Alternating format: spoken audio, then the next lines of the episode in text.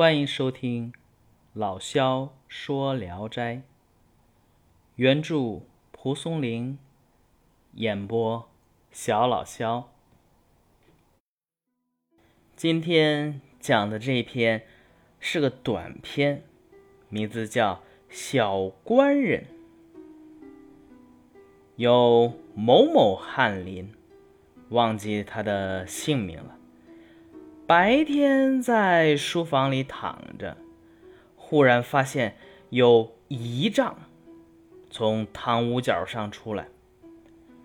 这仪仗里边那匹马呢，像青蛙那么大，哎，就这么大点儿。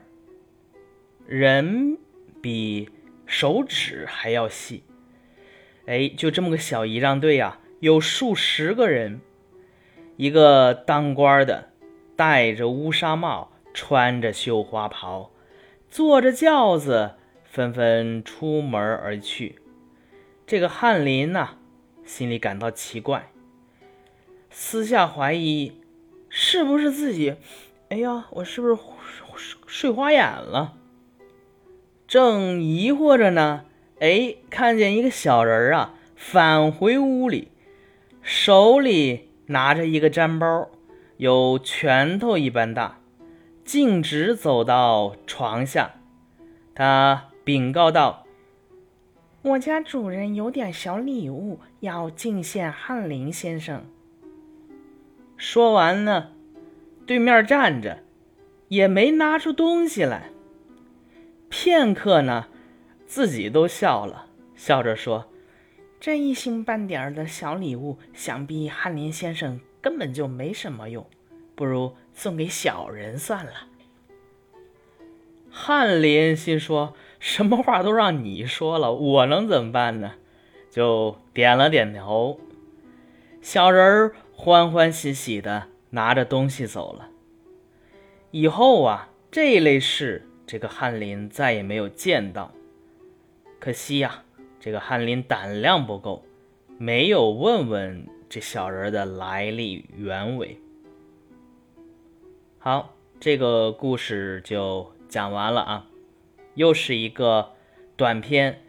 基本上这种短篇啊，很多都是记述一下，无头无尾，只是记录一下怪异之事。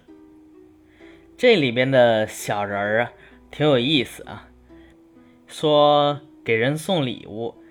扭捏迟疑了半天，结果自己不想送了，说：“哎，给我吧。”这种性格呀，就很可爱，有点儿小孩儿的感觉。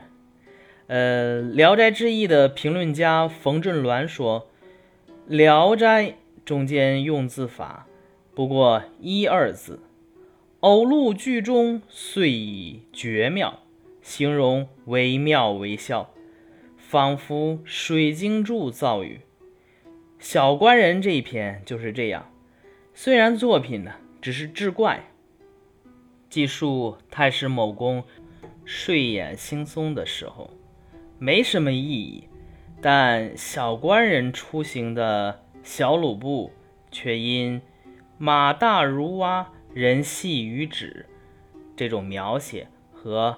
携一沾包大如拳，这种鲜活的比喻给人留下深刻的印象。而且啊，小人小语，小人呢，他说的话也孩子气，让人不禁莞尔。